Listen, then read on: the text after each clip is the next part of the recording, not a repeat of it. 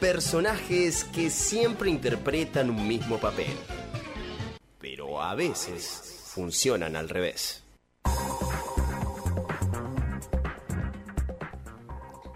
...16 horas, 7 minutos clavaditas... ...y vamos a hablar de esta, esta sección, perdón, no es nada nueva... ...de personajes que funcionan al revés. Vamos a enmarcarlo primero eh, en un contexto de la ley Micaela. ¿Se acuerdan de la ley Micaela? Aquella famosa ley sancionada en 2018. Bueno, este jueves se define la adhesión de esta ley Micaela en Tucumán, que es la última provincia del territorio argentino que falta adherirse.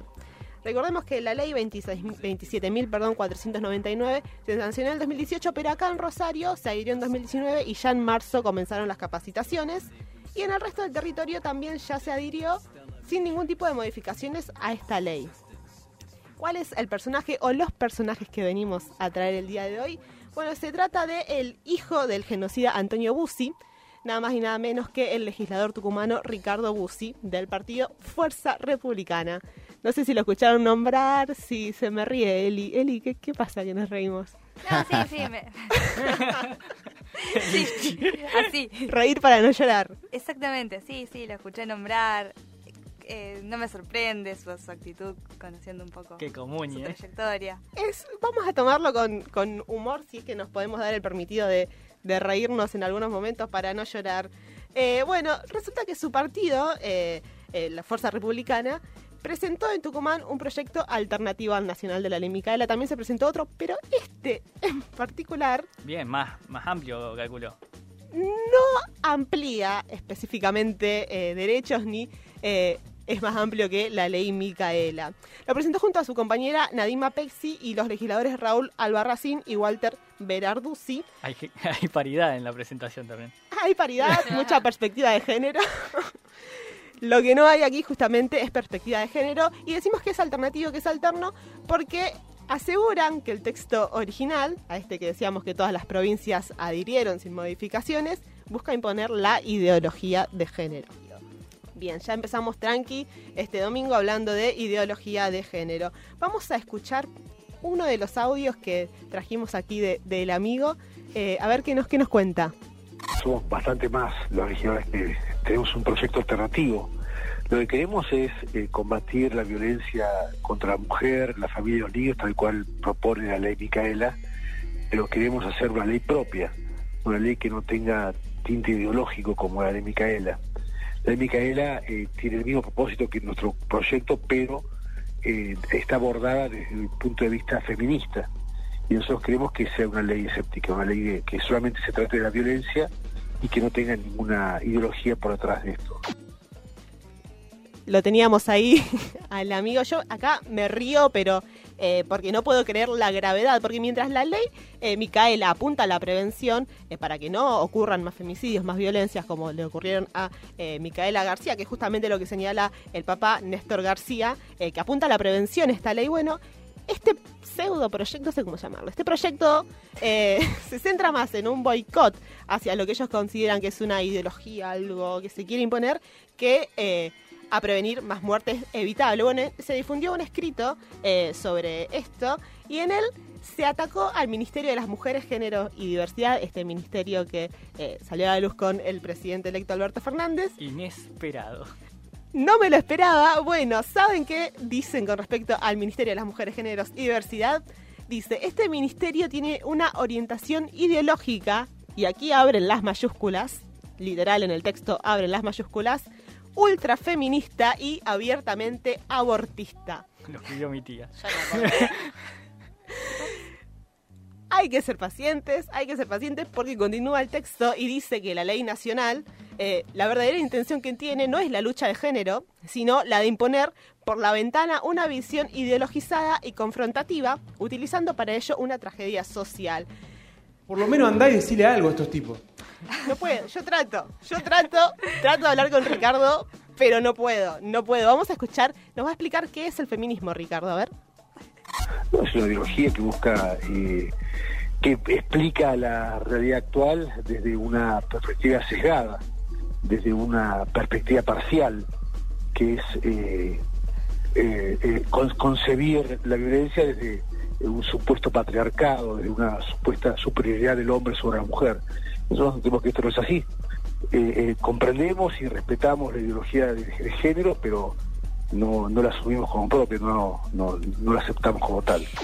Sí, aquí estamos todos con el ceño fruncido, Johnny se agarraba la cabeza, pero esto no continúa, no termina acá, sino que tenemos otro audio de, de este señor. No conozco casos de, de asesinato por la condición de mujer. No, no conozco eso. Ah, yo le puedo contar un montón. Conozco hombres, conozco hombres que han asesinado a mujeres por celos, por envidia, por, eh, de- por depresión, por drogas, pero por el hecho de ser mujer no, no, no conozco casos de eso. Es indignante, es indignante profundamente. Profundamente indignante, porque eso que el este señor Bussi nombra, eh, los celos, por ejemplo, son productos de una esfera patriarcal, eh, de una praxis que no es algo que es posible abstraerse, pero bueno, eh, creo que tiene una noción un poco errada de lo que es el feminismo y de lo que va la ley Micaela también y, de cómo actúa el patriarcado y el sistema capitalista y los mecanismos de poder.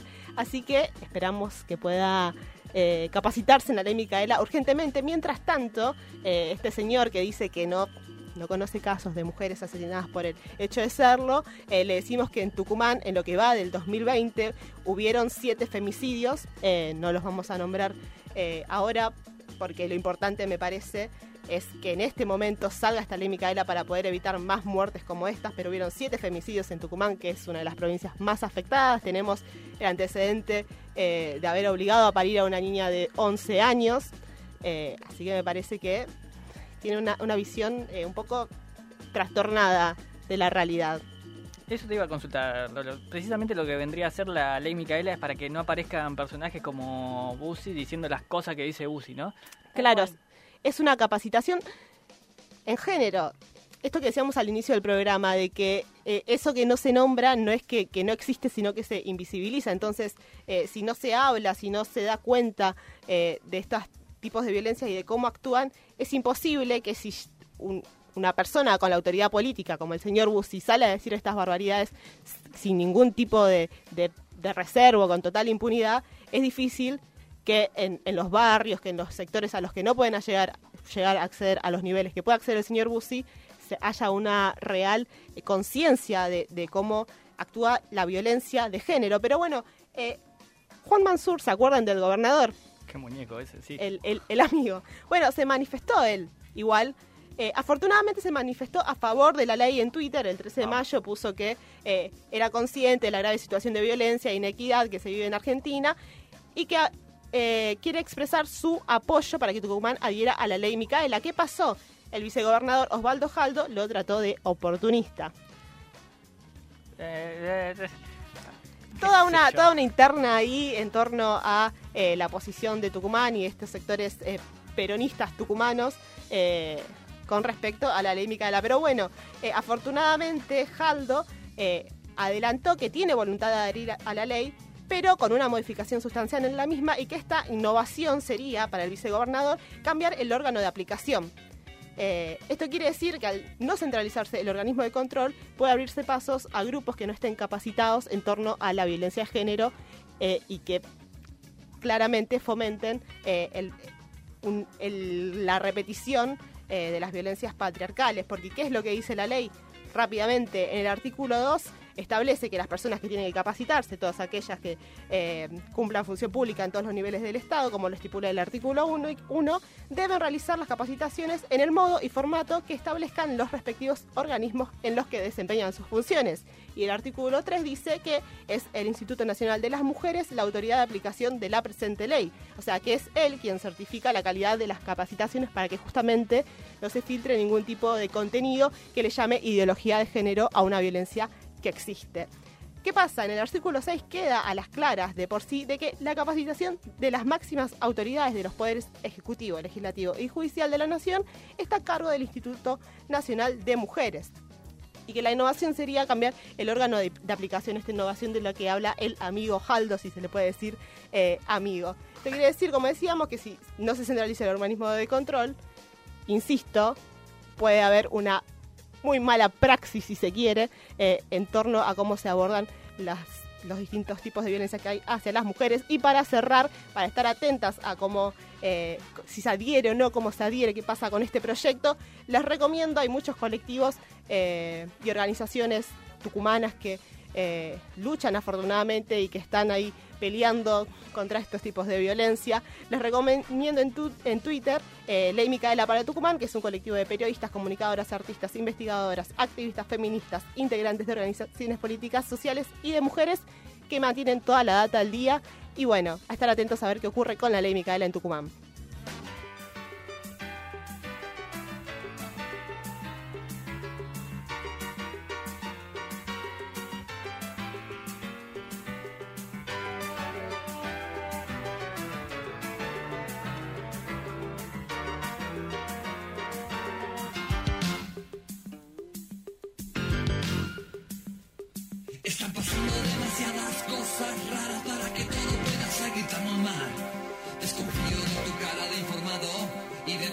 De supervivencia.